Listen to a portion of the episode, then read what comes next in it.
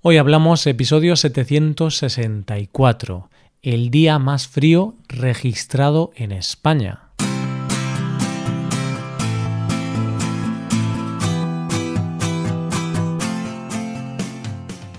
Bienvenido a Hoy Hablamos, el podcast para aprender español cada día.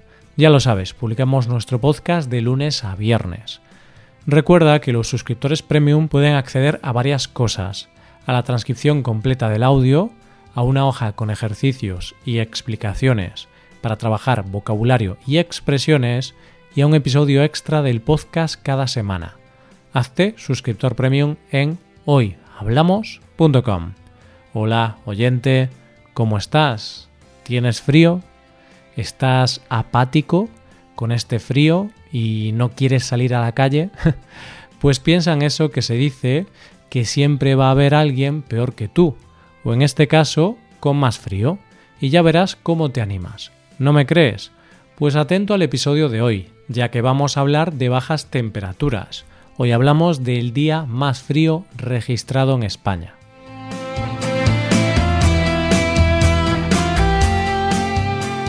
Existen dos tipos de personas. Las personas que les gusta el invierno y las que les gusta el verano. ¿Tú de qué eres? ¿De verano o de invierno? Yo, mm, la verdad es que me gusta más el verano, porque hace mejor tiempo y para mí es un periodo vinculado con las vacaciones, y parece que tienes más tiempo libre para viajar o ir a la playa, por ejemplo. Además, al hacer mejor tiempo, parece que hay más ganas de salir a la calle, estar en las terrazas, tomando algo, y aprovechamos mejor los días. Pero aunque me guste más el verano, es cierto que el invierno tiene su encanto y hay cosas que solo se pueden hacer en invierno y que la verdad también se disfrutan mucho. El invierno es una de las cuatro estaciones del año y oficialmente dura desde el 22 de diciembre hasta el 20 de marzo, es decir, dura 88 días y 23 horas. Una de las características principales de esta estación es la lluvia, el frío y que los días son más cortos. Los días cortos afectan a toda la península ibérica por igual, pero la lluvia y las temperaturas ya son otra historia, porque si bien es cierto que las temperaturas bajan en toda España y las lluvias son más abundantes, esto no afecta a toda la península por igual. Por ejemplo, aquí en Galicia este año está lloviendo mucho, y cuando digo mucho, quiero decir mucho, mucho. El norte de España, junto con el centro, son las zonas de España donde más frío hace en comparación con el sur, donde las temperaturas son más suaves. Sin ir más lejos, el otro día me contaba un amigo que vive en Sevilla que estaba de comida de Navidad por la tarde en camisa y con gafas de sol. ¡Qué envidia! Lo cierto es que, aunque haga frío, las temperaturas no suelen ser de frío extremo, es decir, no tenemos una temperatura como la de Finlandia, sino que en los lugares más fríos, principalmente en las zonas montañosas, hay temperaturas bajo cero, pero pocos grados bajo cero. Pero esto no pasa en todos los lugares de España, o al menos no siempre ha sido así, porque hay un lugar de España donde las temperaturas son más bajas, y de hecho es el lugar de España donde se registró la temperatura más baja de la historia de nuestro país. ¿Y dónde es este sitio? La temperatura más baja que se ha registrado en España se registró en el Observatorio de Calamocha Fuentes Claras, que se encuentra en Teruel. Esta temperatura fue de menos 30 grados centígrados. Esta, temperatura extrema se registró el 17 de diciembre de 1963 y puede parecer que fue debido a una ola de frío o a una cosa puntual, pero lo cierto es que aunque esta ha sido la más baja, en este observatorio no es raro registrar temperaturas extremas. Y es que este observatorio está en un triángulo de unos 2.000 metros cuadrados formados por Teruel, Molina de Aragón y Calamocha, que debido a varias condiciones tiene unas características climáticas un poco peculiares. ¿Qué características son estas? Digamos que tiene un perfil orográfico llano, con grandes horizontes y donde es frecuente que se junten varios fenómenos meteorológicos que hacen que las temperaturas caigan más de lo normal. Todos y cada uno de los episodios de frío extremo han tenido las mismas características. En primer lugar, un gran frío polar que trae consigo fuertes nevadas.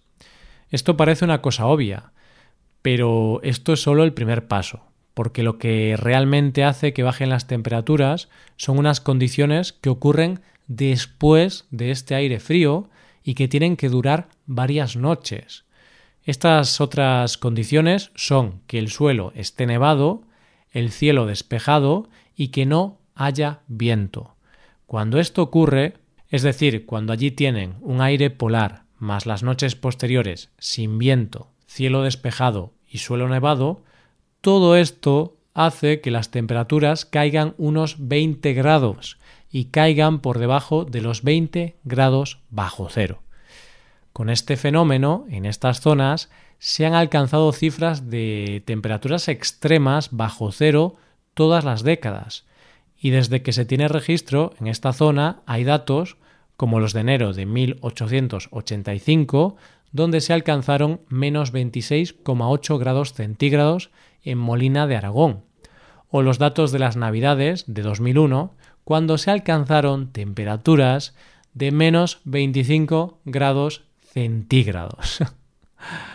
Una cosa curiosa en torno a estas temperaturas es la enorme diferencia que hay entre las mínimas y las máximas. Por ejemplo, en ese día más frío de la historia se alcanzaron los menos 30 grados por la mañana, pero al mediodía la temperatura había subido hasta los menos 11 grados. Así que imagínate la locura que debe de ser vivir en pocas horas ese enorme cambio de temperatura.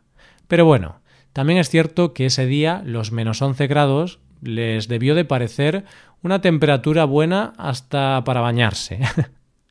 También hay que decir que este es el récord absoluto, pero en determinados momentos se han alcanzado cifras muy bajas en otros sitios de España.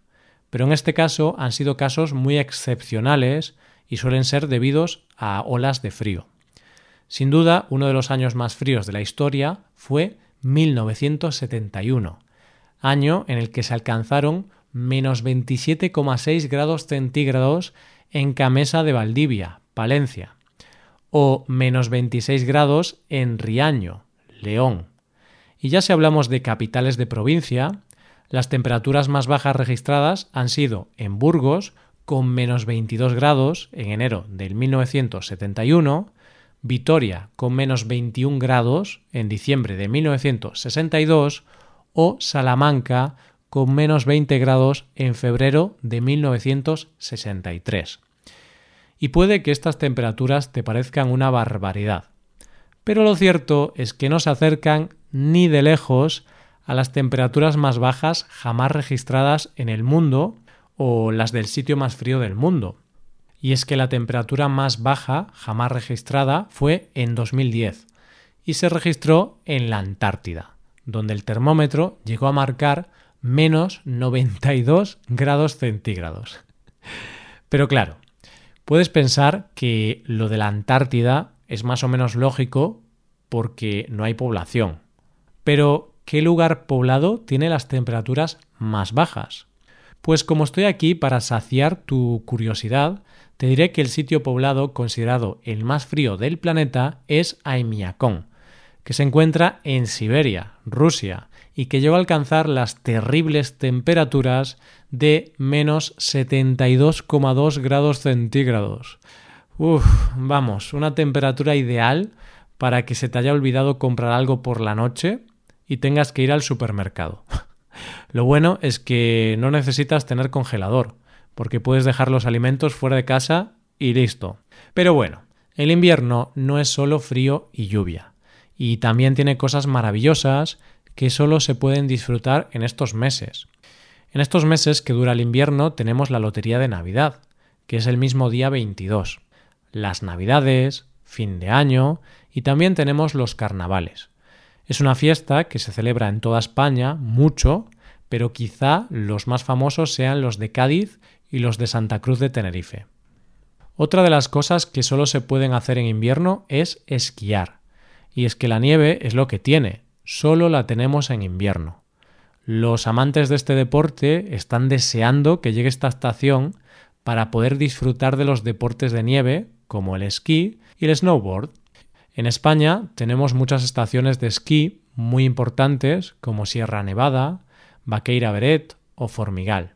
Y al lado de España existe un pequeño país llamado Andorra, que es mundialmente famoso por sus estaciones de esquí.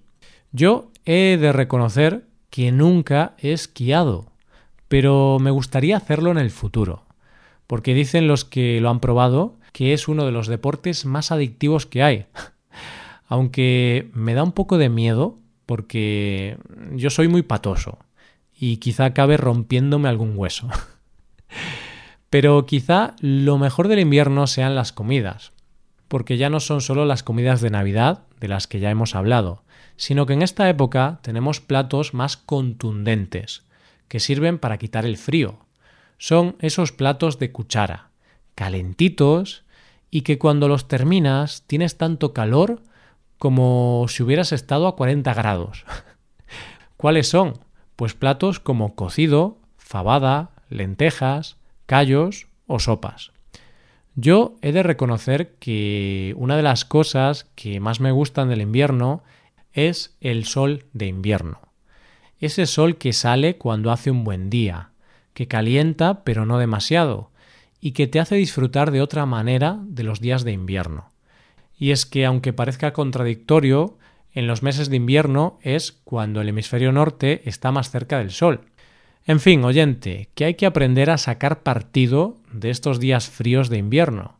Y no me refiero a pasar las tardes viendo Netflix en el sofá, que también está bien, sino a sacar partido a la creatividad, ya que, según los estudios, los días de invierno favorecen la creatividad abstracta. Así que hagamos otra de las cosas típicas del invierno, que son los propósitos de Año Nuevo, y propongámonos disfrutar más del invierno y en mi caso, aprender a esquiar. Y esto es todo por hoy. Si te gusta este podcast y aprecias el trabajo diario que realizamos, te invitamos a que te hagas suscriptor premium. Los suscriptores premium pueden acceder a la transcripción y al PDF con ejercicios y explicaciones. Hazte suscriptor premium en hoyhablamos.com. Muchas gracias por escucharnos. Nos vemos en el episodio de mañana, donde hablaremos de expresiones en español. Pasa un buen día. Hasta mañana.